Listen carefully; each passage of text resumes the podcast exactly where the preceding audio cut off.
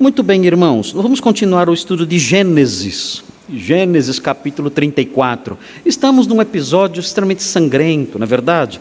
Uh, Gênesis 34 é um capítulo muito sangrento. Talvez, talvez, o capítulo mais sangrento de Gênesis. Muito terrível o que acontece em Gênesis 34. E os irmãos têm acompanhado a história de Gênesis 34. O objetivo de Gênesis 34 é mostrar como a família de Jacó, o embrião da nação de Israel, se corrompeu cedo. Quanta maldade se alojou no coração daqueles homens, nos primórdios do nascimento, do surgimento da nação.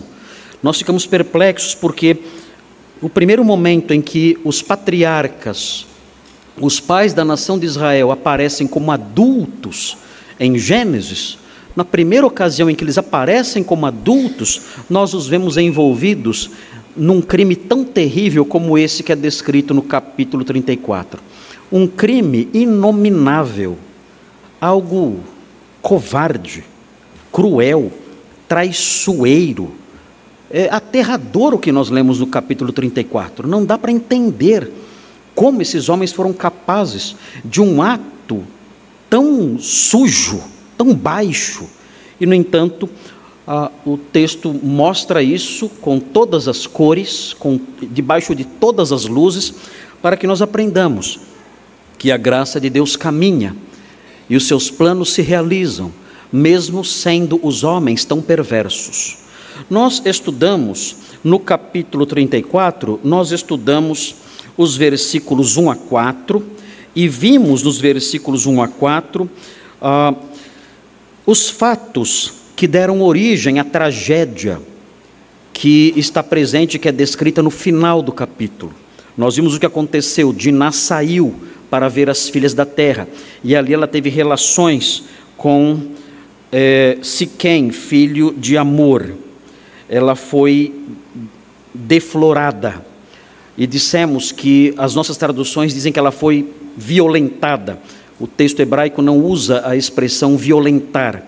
O texto hebraico diz que ela foi deflorada. O texto hebraico diz que ela se tornou impura.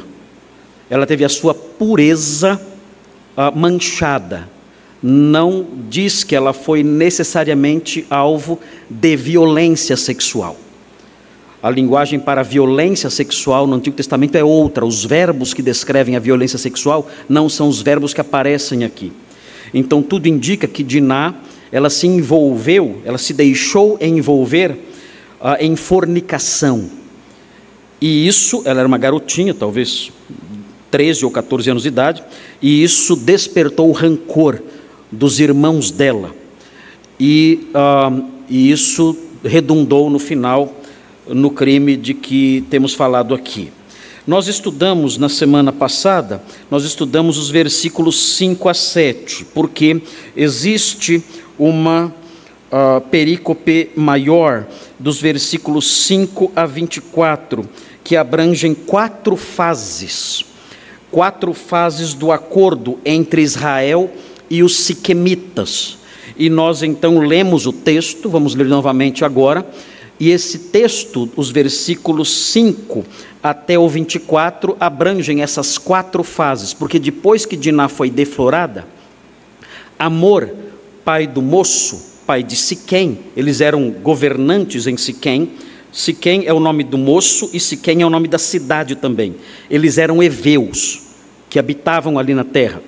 Ah, o pai do moço, Siquém, procurou Jacó para tentar mitigar o impacto do dano eh, que seu filho causou à menina.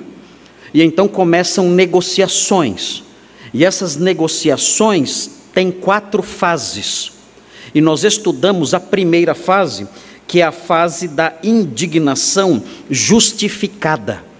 Essa fase está nos versículos 5, 6 e 7, e nós já estudamos essa fase também. Então, capítulo 34, versículos 1 a 7, nós já estudamos. Hoje vamos dar sequência estudando as outras fases. Mas vamos fazer a leitura para que os irmãos não esqueçam a história, o que aconteceu. Diz assim, Gênesis 34, diz assim: Ora, Diná, filha que Lia dera à luz a Jacó, saiu para ver as filhas da terra. Viu a Siquém, filho do Eveu Amor, que era príncipe daquela terra, e tomando-a, a possuiu, e assim a humilhou. Sua alma se apegou a Diná, filha de Jacó, e amou a jovem, e falou-lhe ao coração. Então disse Siquém a Amor, seu pai: Consegue-me esta jovem para esposa. Quando soube Jacó que Diná, sua filha, fora violada por Siquém, estavam os seus filhos no campo com o gado. Calou-se, pois, até que voltassem. E saiu Amor, pai de Siquém, para falar com Jacó. Vindo os filhos de Jacó do campo e ouvindo o que acontecera, indignaram-se e muitos se iraram, pois Siquém praticara um desatino em Israel, violentando a filha de Jacó, o que se não devia fazer.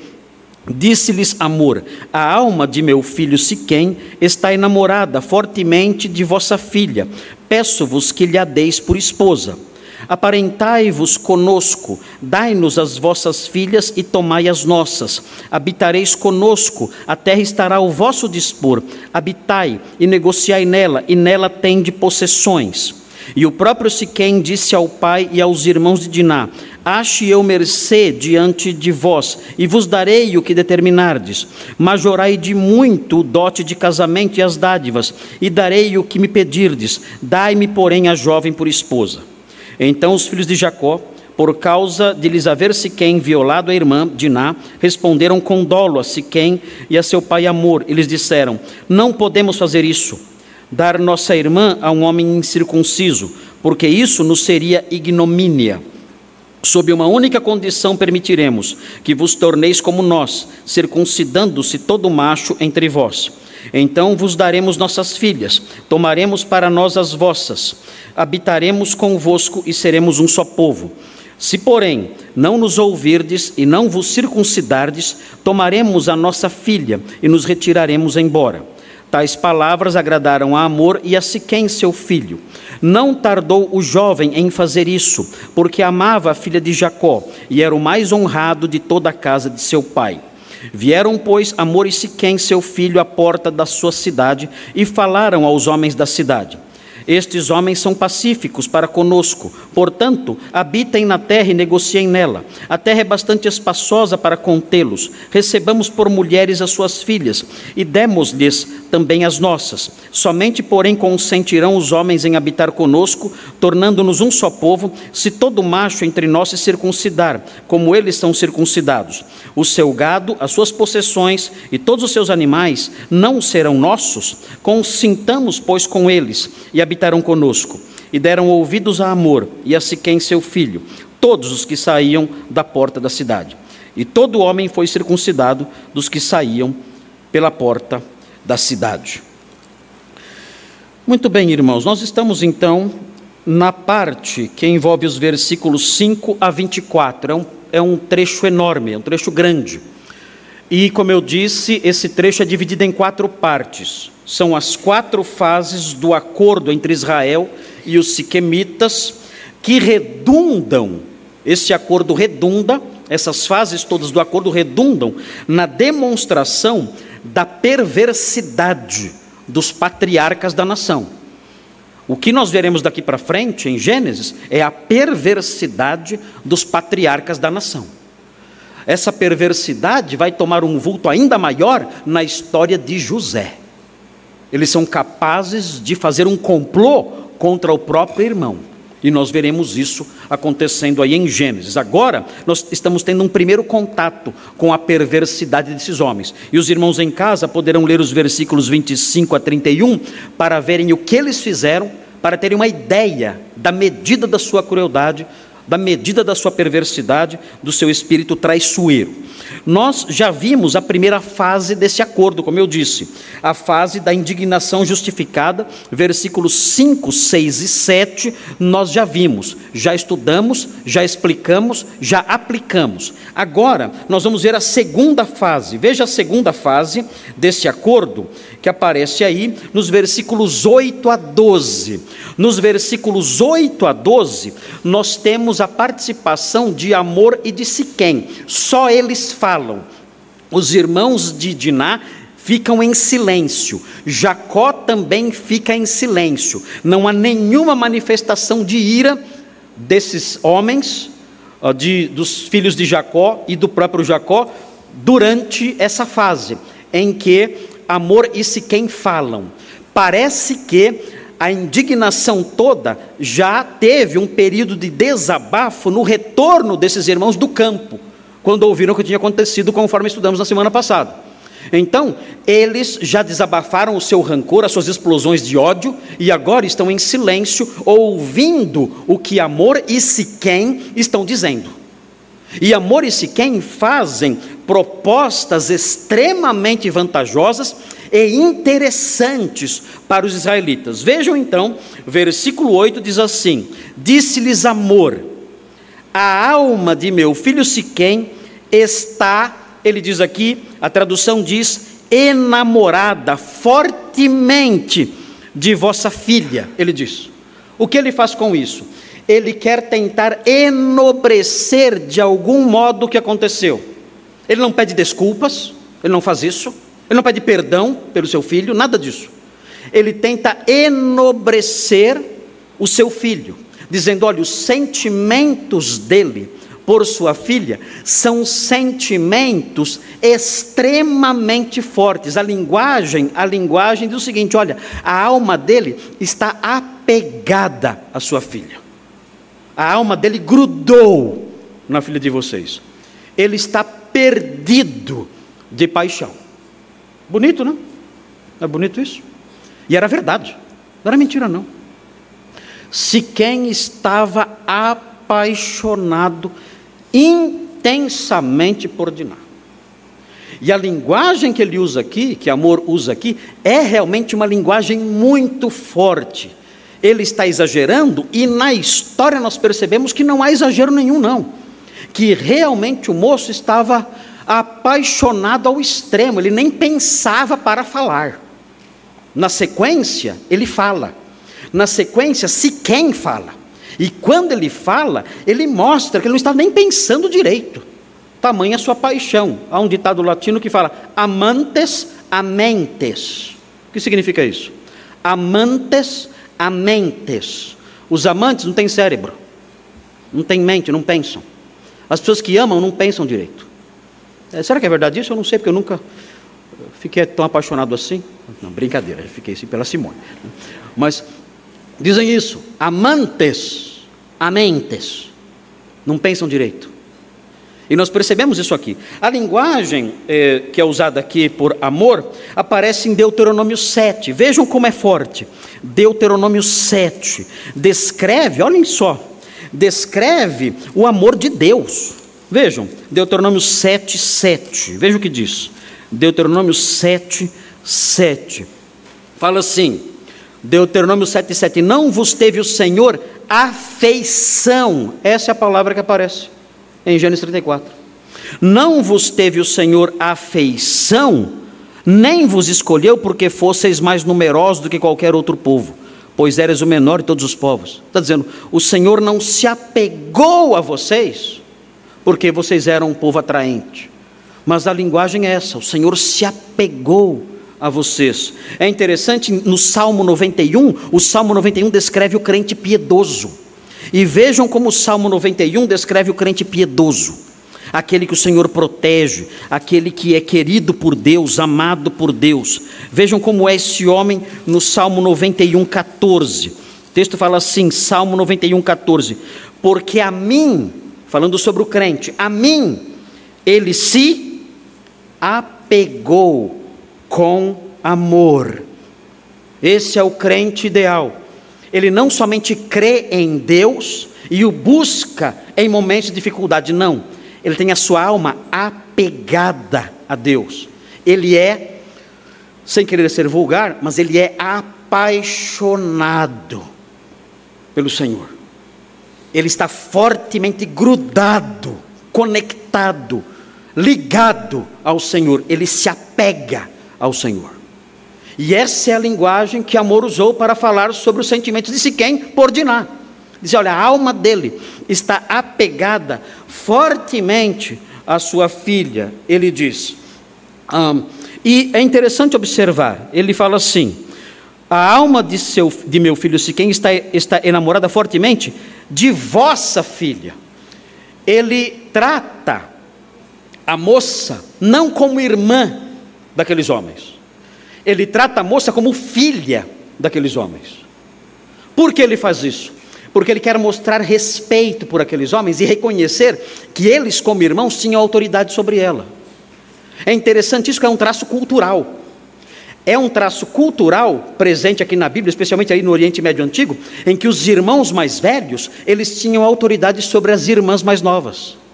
Vocês devem se lembrar quando ah, Abraão mandou o servo buscar esposa para Isaac. O servo foi buscar esposa para Isaac, e quem deu consentimento para que Rebeca fosse embora com o servo e se casasse com Isaac. nós aprendemos, foi Betuel, a Bíblia diz, no, no capítulo 24 de Gênesis, foi Betuel, que era pai de Rebeca, e não somente Betuel, quem mais? Labão. Labão era o que de Rebeca? Labão era irmão de Rebeca, mas ele também deu consentimento, ele deu apoio, ele aprovou. Então o que nós temos aqui é um traço da cultura antiga em que os irmãos também têm autoridade sobre a moça, como se ela fosse filha deles. E amor usa isso. Ele quer mostrar respeito por aqueles homens. Ele, ele, quer mitigar a noção de desrespeito. Ele sabe, a casa de Jacó foi extremamente desrespeitada. E isso tinha acontecido mesmo. Aprendemos na semana passada. Quando um moço tem relações com uma moça que não é sua esposa, ele desrespeita a moça e a casa da moça, o pai da moça e toda a família. Esse é o ensino bíblico. Isso acontece. É que os pais de hoje perderam a noção de honra. E não sabem disso e não se importam com isso. Mas na Bíblia é assim. Isso é verdadeiro. Isso é válido. Isso é real. É o ensino bíblico, a cultura bíblica. Ah, e aquele homem sabia disso. Ah, o, o lar de Jacó foi totalmente desrespeitado. O pai de Diná, os irmãos de Diná, Todos foram desrespeitados pelo meu filho. Eu quero agora mitigar isso. Eu quero mostrar o meu respeito. Então, eu vou chamar Diná de filha deles, reconhecendo a autoridade de todos e a posição honrosa de todos nesta casa. E é isso que ele faz. E ele prossegue então dizendo: Peço-vos que lhe deis por esposa. E aqui ele está buscando o interesse afetivo do filho. Mas ele não busca só o interesse afetivo do filho.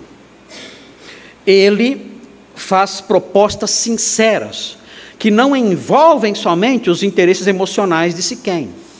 Ele diz algo mais. Vejam no versículo 9 o que ele diz aqui. Vejam, diz assim: Aparentai-vos conosco. Eu não quero só que Diná se case com meu filho eu estou propondo algo muito maior. Eu estou propondo uma união das tribos. É isso que estou propondo. Não só o casamento dela com ele. Eu estou propondo que nós todos nos unamos, sejamos um só. Um, as suas filhas serão entregues aos nossos filhos, e as nossas filhas serão entregues aos seus filhos. Nós seremos uma tribo só, um povo só. E com isso, nós vamos nos fortalecer por meio desses laços familiares. Vamos fazer isso. É uma proposta interessante. É uma proposta interessante porque isso envolve o fortalecimento das duas comunidades, dos dois, dos dois clãs. Os dois clãs unidos seriam mais fortes em vários aspectos, em aspectos econômicos, conforme veremos na sequência, em aspectos militares e no leque de possibilidade de casamentos. Ele está propondo aqui uma é chamado de exogamia, casamentos fora de uma tribo ou de uma ou de uma eh, linhagem, um grupo social específico. E ele propõe isso. Agora notem bem, essa proposta é a proposta de alguém com a mente muito aberta. Ele não está apegado à sua raça, à sua etnia. Ele então tem a mente aberta, dizendo: olha, vamos unir as duas tribos. O problema, o problema presente aqui, e essa, essa é das propostas que ele faz a mais perigosa, o problema é que isso implicaria no desaparecimento total de Israel. Israel desapareceria. E você se lembra do sermão passado? Israel acabou de nascer. É um bebezinho. É uma, é uma nação na forma embrionária. Já é chamada de Israel pela primeira vez no texto de Gênesis. Mas ainda está no seu período formativo. Já tem uma identidade tribal, mas está crescendo ainda. E se essa proposta for aceita, a nação vai desaparecer.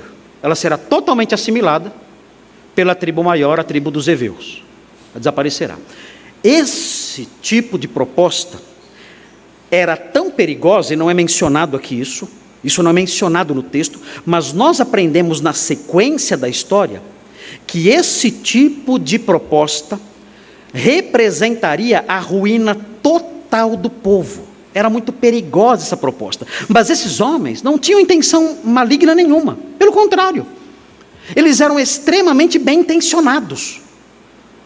Eles não sabiam que eles estavam sendo ali pessoas ameaçadoras, não sabiam disso. Nós aprendemos mais tarde, no, no, no andar da carruagem da história veterotestamentária, nós aprendemos do perigo sobre isso. Vejam, por exemplo, que Abraão, ele teve uma certa noção disso. Abraão teve.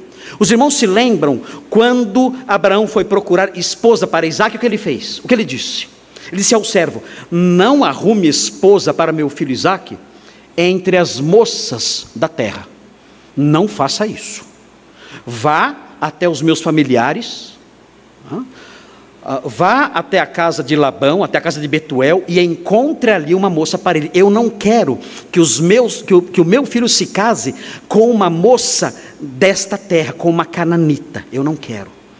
Abraão teve alguma noção desse perigo, de alguma forma. Isaac, os irmãos devem se lembrar que Isaac teve dois filhos gêmeos, Esaú e Jacó.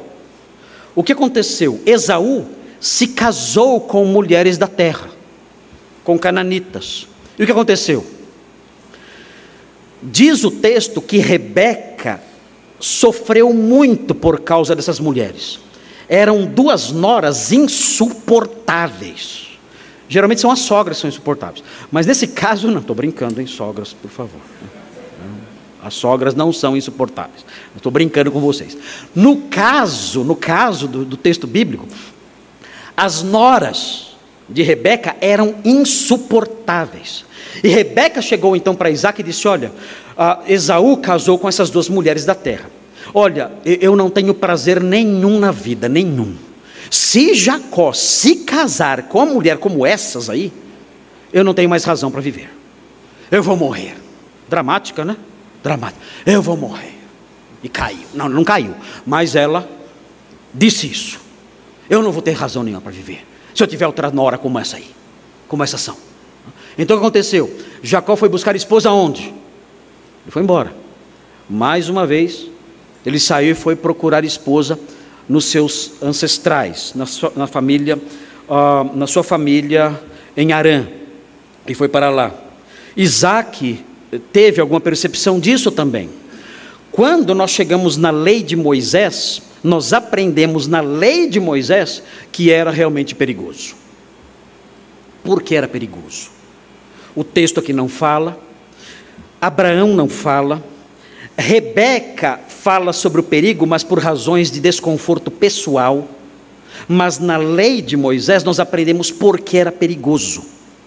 Porque esse tipo de envolvimento poderia comprometer a saúde e até a existência da nação. Ah, quando nós vemos Deuteronômio 7, é interessante isso. Deuteronômio 7, veja esse texto. E vejam como essa proposta de amor era uma proposta sincera, de boa fé, ele tinha boas intenções, amor não está mal intencionado aqui, não está. Ele tem boas intenções, ele quer consertar uma situação terrível. E ele faz essa proposta sem saber que essa proposta era uma ameaça.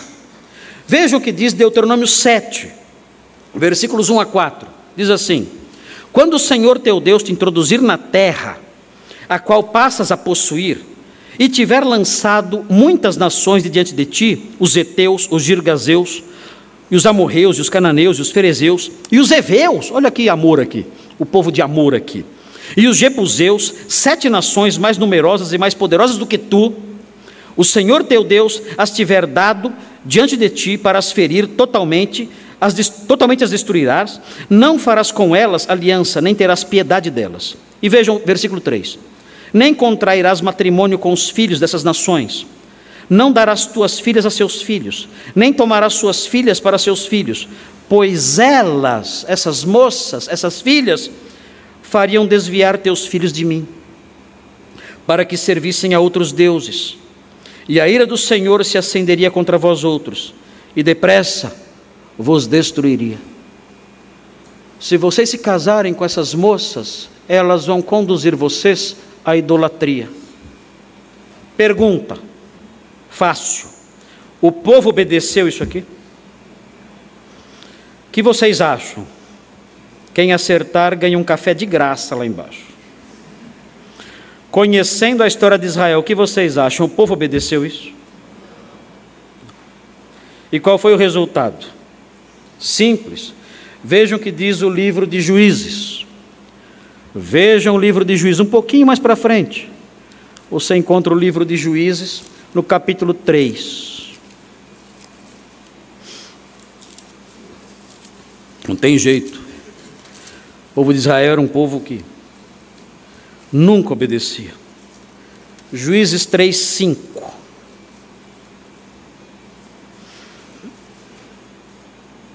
Veja o que aconteceu.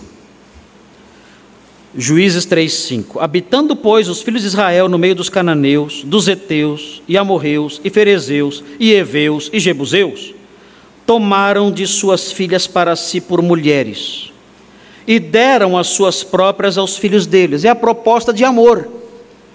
Essa era a proposta de amor. Eles fizeram exatamente o que amor havia proposto. Veja como termina o texto. E rendiam culto a seus deuses.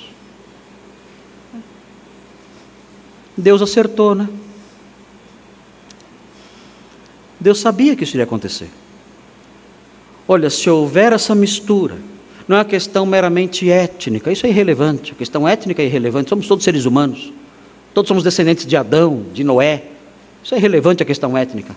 O problema é que a cultura desses povos vai corromper Israel. E foi o que aconteceu. A cultura idólatra, pagã, fez com que Israel se corrompesse.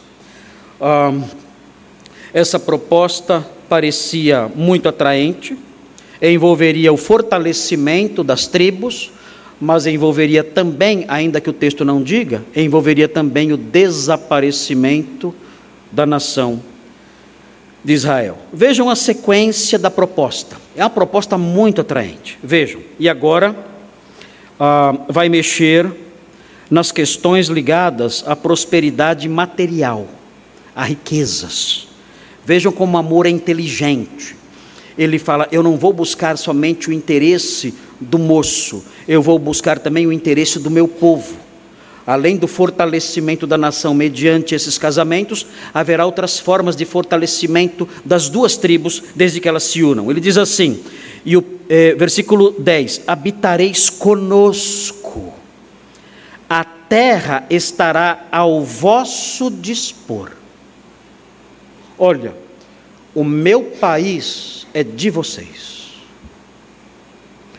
Explorem a terra. Meu Deus. Cavem seus poços. Explorem os seus pastos. Façam as suas plantações. A terra será de vocês. Ah. Ele percebeu que Jacó era um homem muito rico. Jacó de fato era um homem muito rico. O que ele está fazendo? Ele está trazendo um aliado, um aliado riquíssimo para o seu país. Um governante inteligente faz isso. Um governante inteligente faz isso. E é o que ele faz aqui. Quem dera tivéssemos governantes assim, inteligentes. que fizessem alianças com pessoas que podem acrescentar alguma coisa ao nosso país. Os nossos governos fazem o oposto, eles expulsam aqueles que podem enriquecer nosso país, fazem o avesso disso aqui. Amor não, amor, amor aqui, ele tem outra mentalidade. Ele diz: Olha, eu vou trazer esse homem próspero, essa tribo riquíssima, eu vou trazer para dentro do meu território, eu vou abrir as portas para eles. Olha, explorem a nossa terra, tragam seu gado para pastar aqui, cavem seus poços aqui, façam suas plantações aqui. Isso será bom para todos nós. Tem uma boa visão política, uma boa visão econômica, esse homem tem. Isso não é errado. Ele está fazendo propostas corretas. E ele prossegue. Diz assim eh, o versículo 10: Habitai, e mais, negociai nela. Vocês poderão praticar atos de comércio livremente aqui. Porque nós aprendemos que naqueles dias, para que os estrangeiros pudessem negociar numa terra, tinham que ter permissão do governante. Vocês se lembram quando os irmãos de José chegaram no Egito? José foi conversar com eles e colocou certas condições para que eles pudessem negociar na terra. Para praticar atos de comércio no meu país, vocês precisam de autorização. E aqui ele diz: vocês terão plena liberdade para negociar. Vocês cuidam de gado. Vocês poderão negociar o seu gado aqui. O, o, o mercado para vocês vai se ampliar. Vocês vão enriquecer ainda mais. E nós também, é claro. Todos ganharemos com isso. Todos. Meu filho contente, porque se casou com a moça que ele tanto ama, e todos nós felizes, unidos vivendo em paz e prosperando por meio da exploração conjunta da terra e por meio dos atos de comércio que vão nos enriquecer. Queridos, quem rejeitaria essa proposta? É excelente a proposta. E uh, ele aponta isso no versículo, no versículo 11, antes que a resposta dos israelitas, de Jacó e de seus, de seus filhos, venha, se quem entra, enriquecendo, majorando ainda mais a proposta boa. E aqui nós vemos o jovem apaixonado falando. Então notem, a proposta em si já é irrecusável, é uma grande proposta, muito boa, e não há pecado nenhum nela. Amor, amor não é alguém mal intencionado. Ele não tem más intenções, segundas intenções, não. Ele está sendo sincero. Ele percebeu o potencial dessa união. Ele percebeu: se nós nos unirmos, seremos fortes. E vamos prosperar e enriquecer. Vocês têm licença para explorar tudo, para comercializar aqui tudo isso. Vocês poderão, inclusive, diz assim, negociar nela e nela tem de possessões, além de desfrutar da área comum dos pastos, dos campos e tudo mais, vocês também poderão comprar propriedades aqui poderão comprar casas aqui, morar aqui. Isso sem problema, sem impedimento nenhum. Será maravilhoso para nós isso, ele diz. E antes que a resposta venha, o príncipe Siquém também se manifesta. E ele diz assim: E o próprio Siquém, versículo 11, disse ao pai e aos irmãos de Diná: Ache eu mercê diante de vós e vos darei o que determinardes. Darei tudo. Eu estou. Acho que o pai dele olhou para ele nessa hora e falou: Cala essa boca, moleque. Pensa para falar, moleque. A proposta já é excelente, fica quieto. Eles não vão recusar isso. Mas se quem está apaixonado, ele não pensa. Ele diz: Ache eu merecer diante de vós e vos darei o que determinardes. E o que ele propõe tem a ver com o dote. Olhem o que ele fala. Meu Deus, eu ia bater nele se eu fosse pai dele. Vejam o que ele diz. Ele não pensa. Ele é um jovem apaixonado. Jovens apaixonados, usem a cabeça um pouco, pelo menos uma vez na vida. Olha o que esse homem disse. Olha o que esse quem falou. 11. Majorai de muito o dote de casamento. Aumentem o dote. O quanto quiserem. O que é isso? E mais, não somente o dote, majorai as dádivas. O que é isso? Se os irmãos se lembrarem do que aconteceu quando o servo de Abraão foi buscar a esposa para Isaac, vocês devem se lembrar que o servo de Abraão deu presentes para Rebeca, pagou o dote ali para o pai Betuel, mas não somente isso, ele deu presentes riquíssimos para Labão também. Muitos presentes. Não foi somente o dote, além do dote, ele deu presentes para o irmão da noiva.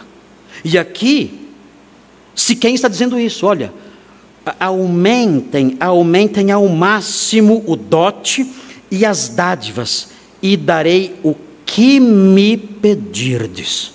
Dai-me, porém, a jovem por esposa. Eu pago o que for preciso. Jacó conhecia essa disposição de fazer qualquer coisa pela sua amada. Você se lembra da história dele? Será que Jacó lembrou na hora? Eu sei o que é isso. Meu jovenzinho, você não sabe a encrenca que você está arrumando, porque ah, realmente é assim. Quando nós gostamos de uma moça, nós não medimos sacrifícios. Essa é a verdade. Eu sei que pode parecer que eu esteja sendo romântico aqui, mas essa é a verdade. Quando nós gostamos de uma moça, quando somos jovens e gostamos de uma moça, nós não medimos esforços para tê-la e para estar com ela. É a natureza humana. É, o nosso coração é assim, nós homens somos assim. Jacó trabalhou 14 anos para poder ter a sua esposa amada, Raquel. 14 anos. Sete anos debaixo de geada, debaixo de sol, dia e noite trabalhando, para poder ter a sua esposa Raquel. Meu pai dizia, meu pai falecido dizia o seguinte: uma saia tem mais força do que um trator dizia. Tem mais força do que um trator. O homem, o homem faz tudo quando ele se apaixona por alguém. Não mede esforços. É próprio, é próprio do jovem apaixonado. As moças que estão aqui, se o, se o rapaz que gosta de você não se importa muito, cai fora. Conselho que eu dou: cai fora. Se ele não se importa muito com você, não se esforça para estar com você, não, não se empenha para estar do seu lado acha sempre desculpas para ficar longe. Ele ou ela não gostam de você. Desculpe informar, mas é assim. Isso não se harmoniza com aquilo que a própria Bíblia fala sobre a pessoa apaixonada. Apaixonada no sentido correto do termo, no sentido legítimo do termo. O moço que gosta de uma moça, a moça que gosta de um moço, quer estar junto e se esforça para estar junto. E se sacrifica para estar junto. Se, não, se seu noivo ou namorado não faz isso, ou sua noiva ou namorada não faz isso, tenho péssimas notícias. Ela ou ele não uh, gosta de você. Ai, pastor, meu mundo caiu. Sinto muito, é a realidade. Né? É a realidade. Essa é a realidade. Vá agora para casa, deite na cama e chora a noite inteira, mas essa é a verdade. É melhor chorar agora do que depois mas não gosta de você. Não, não é esse o perfil da figura apaixonada, conforme vemos na Bíblia. Esse moço, então, como um amante sem mente, né? amantes amentes, ele fala isso. Olha, cobre o quanto quiser. Eu vendo minha casa, eu vendo meu carro, eu vendo meu pai que está aqui do lado, se alguém quiser. Eu vendo, tudo. Né? Eu dou o que quiser desde que eu tenha Diná como esposa. Não, tá, não há limites em mim. Não há limites em mim. Eu pago tudo. E aqui é um perigo, claro. Uh, amor fica quieto, não diz nada. Uh, mas há um perigo aqui, os jovens têm que ser cuidadosos com isso. Uh, esse texto, abrindo um parênteses aqui, esse texto nos remete a, algum, a, a algum, alguma reflexão sobre o cuidado que os jovens devem ter porque essas reações, como vemos aqui de Siquém, elas podem conduzir a situações perigosas. Então, os jovens, ainda que tenham isso, especialmente no trato com essas questões emocionais, os jovens têm que se esforçar, especialmente o jovem crente que tem conselho, tem direção, conhece a palavra de Deus, devem se esforçar para não se deixar levar plenamente por esses impulsos. O jovem ele pode ser alguém impulsivo, mas não tem que ser alguém tolo. ele tem condições de se controlar, ele tem condições de se segurar um pouco, ele tem condições de não, não fazer coisas de forma foita. Uh, no, no, texto de Tito, abrindo rapidinho esse parênteses aqui, no texto de, no texto de Tito, no capítulo 2, isso é importante. Ser afoito como jovem é normal, mas isso não significa que o jovem não tem cérebro, que ele não pode se controlar, ele pode. É, é mais difícil para o jovem, mas é possível, especialmente o jovem crente. Diz assim Tito 2,6: fala assim: quanto aos moços, de igual modo exorta-os, para que em todas as coisas sejam, e o texto diz, criteriosos. Aqui, na realidade, é, é, um, é uma forma verbal, é o verbo sofronel. Sofronel significa ser comedido, racional, ter a cabeça no lugar. Então, Paulo ensina a Tito dizendo: os jovens aí da sua igreja, ensina os jovens a serem pessoas com a cabeça no lugar, comedidos, equilibrados, sábios, sensatos, porque ser afoito pode conduzir vocês a situações perigosas. É normal essa ansiedade, esse impulso eh, eh, para as coisas que nós queremos na juventude, mas é perfeitamente possível ser comedido. Parece que aqui nesse texto, se quem não foi, ele falou sem pensar. E disse: Olha, cobrem o que quiserem, cobrem o que quiserem, que eu estou disposto a dar. Essa foi a fase da proposta sincera. E vejam o que vem a seguir. Temos a fase da proposta sincera, amor falou, se quem falou, e aí começa a fase da contraproposta. Agora os irmãos de Diná vão falar. E eles vão fazer uma contraproposta. Mas notem, é uma contraproposta dolosa. Eles são diferentes de Amor e de Siquém. Amor e Siquém foram sinceros, eles não. Eles têm reservas mentais, eles são mal intencionados, eles são perigosos. Vejam como é a contraproposta dolosa dos irmãos de Diná. Diz assim o versículo 13: fala assim: Então os filhos de Jacó, por causa de lhes haver se quem violado a irmã, ou tornado a irmã impura, ou deflorado a irmã, no caso de Diná, responderam com dolo. O que é dolo? Engano. Eles responderam com engano a Siquém e a seu pai Amor, e lhes disseram: notem, eles falaram de forma pacífica, mas eles tinham intenções malignas no coração. É o que nós vemos em Jeremias 9:8. Isso é muito perigoso. Os homens maus são assim. Vejam como são os homens maus em Jeremias. Jeremias 9:8. Vejam o que diz, temos que correr. Jeremias 9 e 8. Estamos conhecendo a história bíblica e há muita coisa, temos que correr porque o nosso tempo sempre é curto. Jeremias 9 e 8 diz assim: Flecha mortífera é a língua deles, falam engano, com a boca fala cada um de paz com o seu companheiro, mas no seu interior lhe arma ciladas. É exatamente o que os filhos de Jacó estão fazendo. Com a boca falam de paz, mas no interior armam ciladas.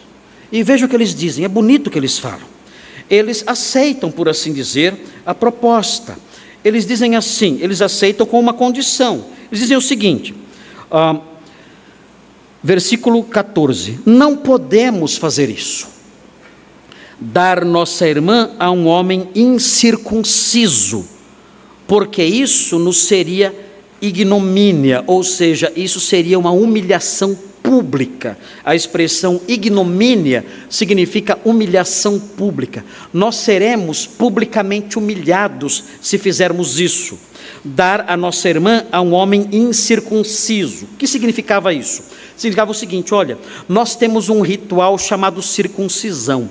E esse ritual, no capítulo 17 de Gênesis, que os irmãos lerão em casa, porque se eu ler todos os textos que eu elenquei aqui, nós vamos sair daqui hoje às 11 horas da noite, então, para correr um pouco mais, vamos ler em casa Gênesis 17, que fala do ritual da circuncisão. Esse ritual da circuncisão significava uma marca, fazer no homem uma marca que representaria a aliança daquele homem com Deus. Todo homem de Israel tinha que ser circuncidado. Isso significava o seguinte: olha, nós fazemos parte de uma aliança com Deus, e a marca visível, física, corpórea disso é a circuncisão. E nós, nós, Israel, nós temos isso, essa prática. Nós temos uma aliança com Javé. Nós temos aliança com Deus dos nossos ancestrais, com Deus de Abraão, com Deus de Isaac. E essa aliança, ela é demonstrada, ela é comprovada por meio dessa marca, por meio da circuncisão, que é a remoção da carne do prepúcio no órgão genital masculino. É uma circuncisão, é uma cisão, é um corte em círculo. Por isso o nome circuncisão, é um corte circular que remove a carne do prepúcio no órgão genital masculino. E essa é uma marca física da nossa aliança com Javé. E para nós, entregar a nossa irmã a um homem que não participa dessa aliança é algo que implica em humilhação pública. Mas humilhação pública diante de quem? Os pagãos não se importam com isso. Vocês vão ficar envergonhados diante dos pagãos, por quê? Eles estão um pouco ligando para isso? Sim, mas será uma humilhação pública entre nós. Nós não poderemos mais olhar um no rosto do outro. Não teremos condições de olhar no espelho.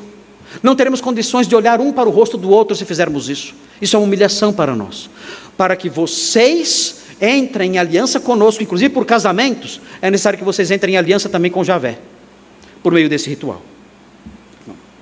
Numa sociedade politeísta, como era a sociedade cananita, um Deus a mais ou Deus a menos, isso fazia pouca diferença. Era um custo baixo.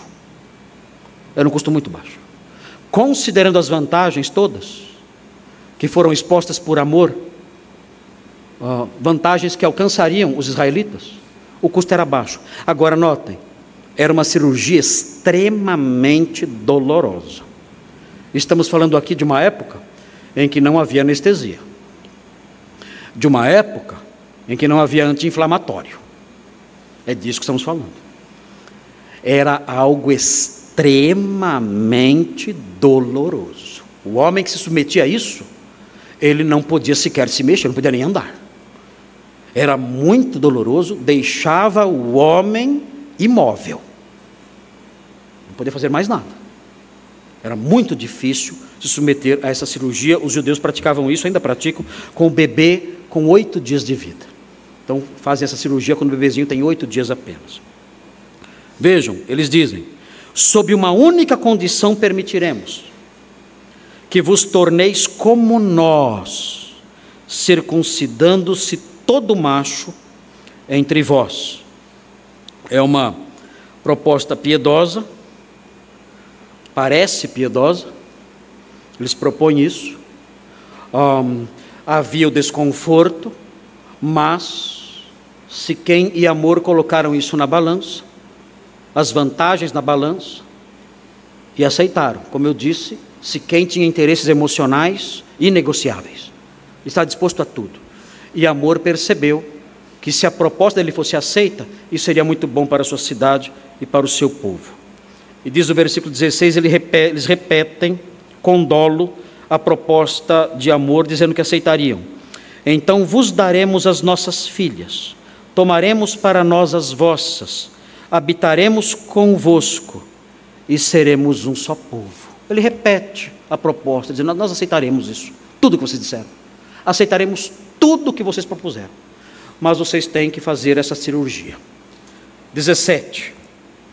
Se, porém, não ouvirdes e não vos circuncidardes, tomaremos a nossa filha e nos retiraremos embora.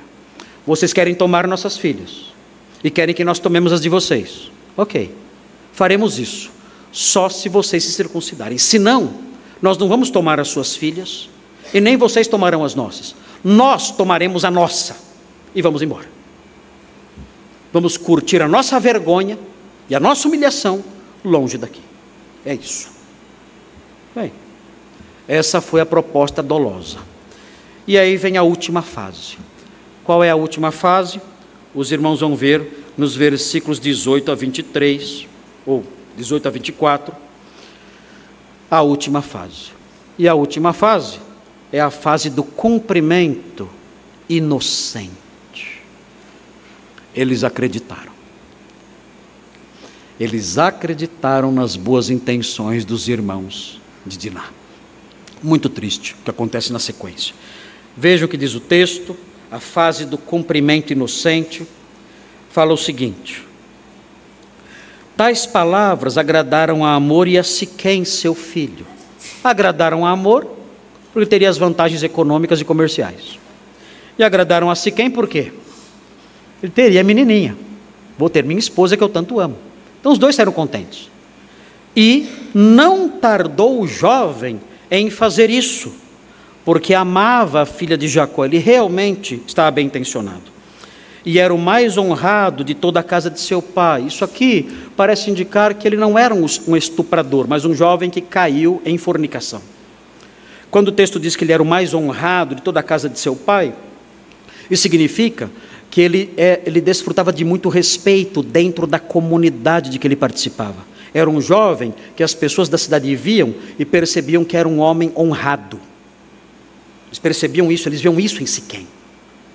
E isso ajudou Siquém a convencer os homens da cidade a aceitar a proposta. Por ele ser um moço muito respeitável e ter um, uma reputação é, ilibada diante daquela sociedade em que ele vivia, dentro daquela sociedade que ele vivia, então isso facilitou ah, o trabalho dele, do seu pai, em convencer os homens da cidade. Vejam então a mudança de cenário aqui. Eles estavam na casa de Jacó, agora eles aparecem de repente na porta da cidade. Por que eles vão para a porta da cidade? Porque a porta da cidade era o local em que a vida civil e jurídica da cidade acontecia. Os tribunais, os julgamentos eram realizados ali, os acordos eram realizados ali. Tudo acontecia na porta da cidade naqueles dias. Então eles vão para a porta da cidade, havia um grande movimento na porta da cidade. Ali, julgamentos sendo feitos, acordos sendo feitos, contratos sendo firmados ali. Eles vão para lá então, sabendo que ali há muito movimento. Eles vão para lá. Vieram, pois, Amor e Siquém, seu pai, à porta da sua cidade e falaram aos homens da cidade. E vejam, eles vão agora mostrar as vantagens. Eles são bons nos seus discursos. Eles sabem argumentar. E eles dizem: estes homens são pacíficos, ou seja, nós podemos nos aproximar deles porque não teremos problemas. Eles são pessoas de fácil trato. Eles não vão brigar conosco, não vão criar conflitos conosco. Eles são pacíficos. Não haverá problema nenhum em recebê-los entre nós. E mais, Portanto, habitem na terra e negociem nela. A terra é bastante espaçosa para contê-los. O fato de recebê-los não vai representar prejuízo nenhum. Nós temos condições de recebê-los. Nós não seremos prejudicados em compartilhar a terra com eles. Eles poderão se estabelecer aqui sem que isso represente problema nenhum para nós. Recebamos por mulheres as suas filhas e demos-lhes também as nossas. Isso será vantajoso para nós nós vamos crescer como tribo, nós vamos nos fortalecer, será bom para todos nós. Eles prosseguem: somente, porém, consentirão os homens em habitar conosco, tornando-nos um só povo, se todo macho entre nós se circuncidar, como eles são circuncidados. O seu gado, e agora eles tocaram num ponto fundamental, vocês vão ganhar muito com isso. Mexeu no bolso, mexeu nos objetivos de prosperidade e riqueza. Olha, se vocês fizerem isso, a circuncisão é difícil, sabemos, mas coloquem na balança. Coloquem na balança. Se vocês se submeterem à circuncisão, olha o que vai acontecer por meio das relações de comércio, de união, de aliança com eles. O seu gado, versículo 23, as suas possessões e todos os seus animais não serão nossos. Mexeu aonde? Mexeu com a cobiça, com o desejo de enriquecer. E as pessoas fazem qualquer coisa para ficar ricas. Até circuncisão elas fazem. Qualquer coisa. Tudo.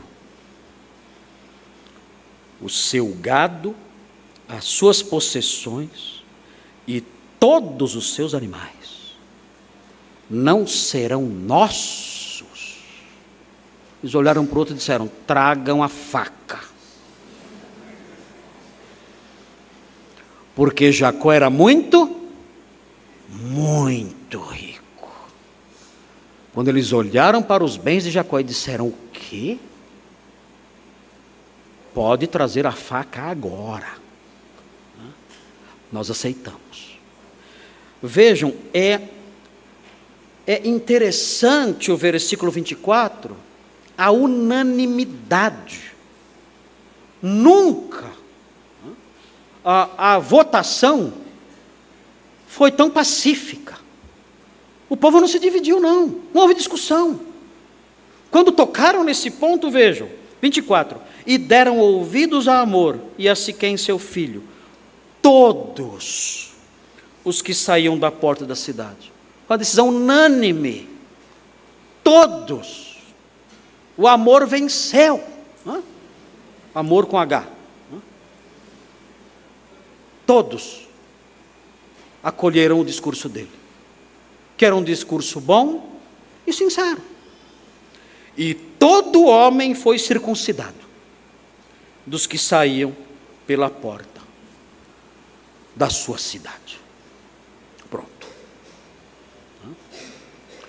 Os irmãos de Jacó conseguiram, lograram êxito no seu plano o que vai acontecer agora. Não percam. Próximo capítulo das aventuras de Diná. Nós veremos o que aconteceu. Que triste o que acontece, irmãos, já sabem, é muito triste. Mas nós vemos aqui, nesse trecho, nesse trecho maior, eu corri para apresentá-lo para os irmãos, nós vemos aqui essas fases da negociação que vão redundar nessa desgraça terrível, mostrando a malignidade dos patriarcas e Deus caminhando com eles, mesmo eles sendo homens maus. Bem, expliquei para os irmãos o texto, o significado deles. Eu gostaria ah, de terminar eh, dirigindo eh, duas palavrinhas a dois grupos distintos aqui nesta noite em face desse texto que nós lemos. Qual é a relevância desse texto para a nossa vida? Aprendemos essa história, é muito instrutiva, interessante. Um, poucas vezes nós ouvimos sermões sobre esse texto, se é que já ouvimos alguma vez, e vamos conhecendo a história bíblica assim, aprendendo as coisas e sendo desafiados pelas lições que brotam do texto.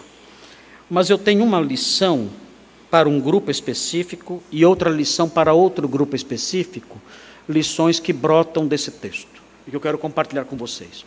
E eu, eh, eu decidi, eh, em vez de falar essas lições, enunciar essas lições, eh, uh, elaborando as frases agora aqui no momento, como eu faço com todo o sermão, eu decidi escrever, porque eu quero ser muito cuidadoso no que eu vou dizer agora especialmente quando eu for falar com o segundo grupo.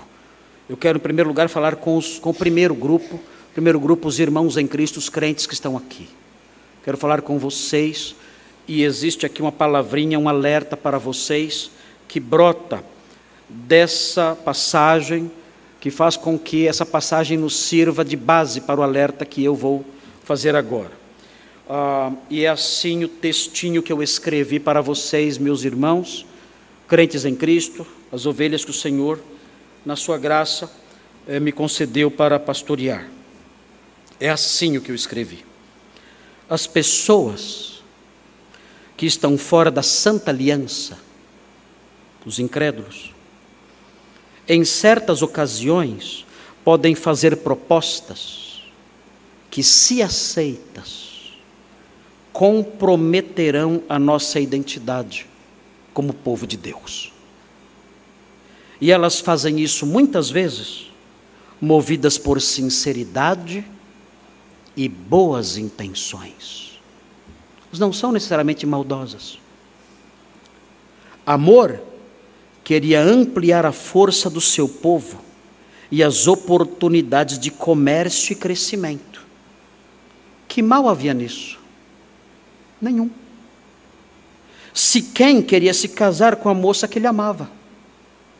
Que mal havia nisso? Nenhum. Porém, se essas propostas sinceras e de boa fé fossem aceitas, a identidade de Israel desapareceria. Isso pode acontecer conosco também. Isso ensina que ameaças podem surgir num formato inocente, sincero e até bonito, sem que o instrumento do perigo sequer tenha noção de que representa uma ameaça para a nossa identidade. Uma proposta de sociedade, uma proposta de namoro, noivado ou casamento, uma proposta de trabalho, até mesmo a proposta de viagem ou de lazer juntos, pode representar uma ameaça para a nossa identidade como crentes, comprometendo nossos valores, nossas crenças e nosso testemunho, sem que a pessoa que as faz seja necessariamente má ou mal intencionada. O incrédulo pode nos fazer propostas inocentes, sem saber que se nós aceitarmos, aquilo pode comprometer nosso testemunho e a nossa identidade.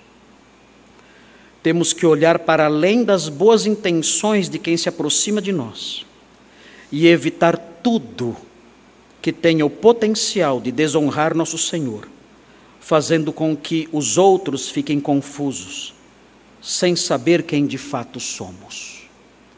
Sempre que um incrédulo se aproxima de nós, faz uma proposta de passear, vamos fazer uma viagem juntos. Vamos, vamos abrir um negócio juntos. Você não quer trabalhar comigo nesse projeto? São propostas sinceras, bem intencionadas, bondosas, de boa fé, mas muitas vezes a aceitação pode representar o comprometimento da nossa identidade como crentes. Nós temos valores, temos um conjunto ético, temos um modo de comportamento, um modo de pensar, e nós não podemos acolher essas coisas que comprometam a nossa identidade, sob pena de desonrarmos o nosso Rei e o nosso Senhor. Amor não tinha essa intenção de desviar os israelitas, mas a sua proposta tinha esse potencial, ainda que ele fosse sincero e bondoso em fazer essa proposta. Temos que tomar cuidado, temos que ser maduros e avaliar não as intenções, mas o potencial daquilo que nos é dito, para que não caiamos em armadilhas, às vezes colocadas diante de nós até de forma não intencional.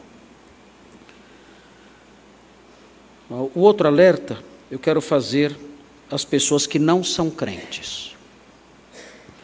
Um, e esse alerta, um, eu quero ser muito cuidadoso aqui no que eu vou dizer agora. Pessoas que não são crentes e que estão sempre conosco. Há várias pessoas assim aqui entre nós. Pessoas que não são crentes e estão sempre conosco. Esse é um alerta para vocês. É dirigido para vocês e eu quero ser muito cuidadoso no que vou dizer agora também, porque eu trago esse alerta para o bem de vocês, para o bem das suas almas, para o seu bem espiritual, para a sua saúde espiritual, é face, tendo isso em mente, que eu trago esse alerta para vocês, vocês que não são crentes e estão sempre conosco. Nós queremos que vocês continuem conosco. Mas eu tenho um alerta para vocês. Vocês são bem-vindos aqui. Nós amamos vocês muito. Gostamos de ver vocês. Gostamos de ter vocês aqui. Gostamos da sua amizade. Queremos recebê-los sempre aqui conosco, tê-los sempre aqui conosco. Mas eu tenho, eu tenho que trazer um alerta para vocês também. Muito importante. Vocês têm que me ouvir. Talvez eu incomode vocês com o que eu vou dizer agora. Mas o que eu vou dizer agora não tem a intenção de incomodá-los, meramente incomodá-los. A minha intenção é alertá-los com algo muito sério. Eu tenho que fazer isso. É meu dever diante de Deus fazer isso. E eu vou fazer isso agora.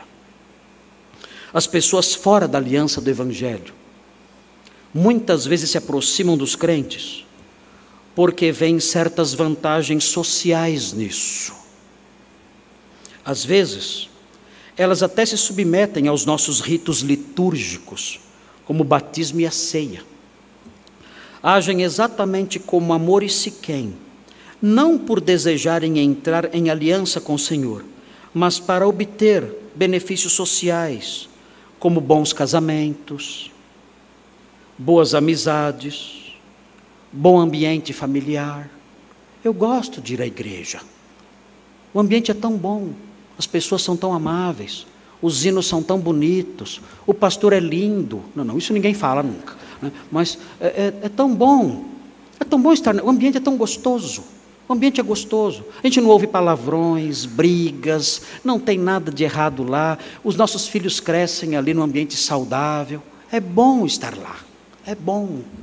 É bom, é bom estarmos próximos e juntos com as pessoas ali, das pessoas que têm uma aliança com o Senhor pela fé em Jesus. Isso é muito bom. E elas se aproximam de nós e ficam aqui. E ficam aqui desfrutando disso tudo e, e gostam. E isso é bom, nós gostamos também de tê-las aqui. A essas pessoas deve ser dito que estar dentro de uma igreja, desfrutando dos benefícios do nosso convívio, não faz delas novas criaturas em Cristo. Os corvos que visitam as torres dos castelos não se transformam em príncipes. Eles são bem-vindos e é até divertido e agradável observá-los, mas eles não compõem a corte. Os que estão nessa condição de pessoas que não são crentes, estão sempre conosco, precisam dar um passo adiante. Precisam caminhar um pouco mais para frente.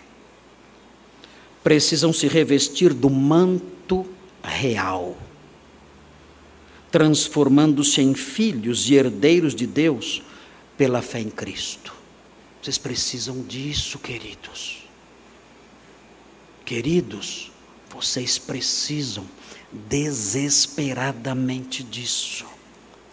Vocês não podem desfrutar apenas de um convívio social agradável, de uma conversão meramente social. Algo mais tem que acontecer.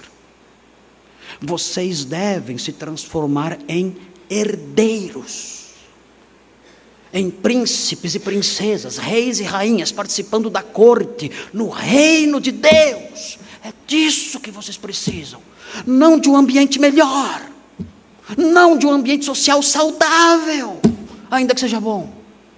Vocês precisam de algo mais. E isso se faz, tornar-se herdeiro de Deus pela fé em Cristo, isso se faz invocando o nome dEle. Todo aquele que invocar o nome do Senhor será salvo. Façam isso hoje, ainda hoje, e sejam transformados em membros da família de Deus herdeiros com Cristo, pela fé. Façam isso hoje, agora. Agora. Transformem-se em pessoas que são parte da família, não visitantes. Família. Não pessoas que visitam o castelo, não. Reis, rainhas. Não pessoas que aparecem para visitar o castelo porque o castelo é bonito. Não mas parte da corte. da família real. Como? Senhor, salva-me. Eu creio em Jesus. Eu o recebo como meu Salvador. Perdoa os meus pecados. Eu invoco o seu nome. Tem misericórdia de mim. Transforma-me. Perdoa-me. Eu quero fazer parte da família da fé. Faça isso hoje. Submeter-se a rituais, como fez Amor e Siquém, isso não faz de você um membro da aliança. Estar presente na casa de Jacó, isso não torna você um israelita. É necessário que você entre em aliança real com Deus, pela fé em Jesus. Isso fará de você um membro da família de Deus. Vamos orar. Santo Deus, obrigado por esse texto. Ajuda-nos a assimilá-lo em sua inteireza e aprender com ele todas as lições necessárias à vida e à piedade. Tem misericórdia de cada um aqui. Livra os crentes de perigos, ainda que muitas vezes os agentes nesses perigos sejam bem intencionados. E livra aqueles que são atraídos para o nosso convívio, mas que não creem ainda no Salvador. Salva-os, ó Deus, transformando o seu coração pela fé em Jesus. Pedimos essas bênçãos em nome dele. Amém.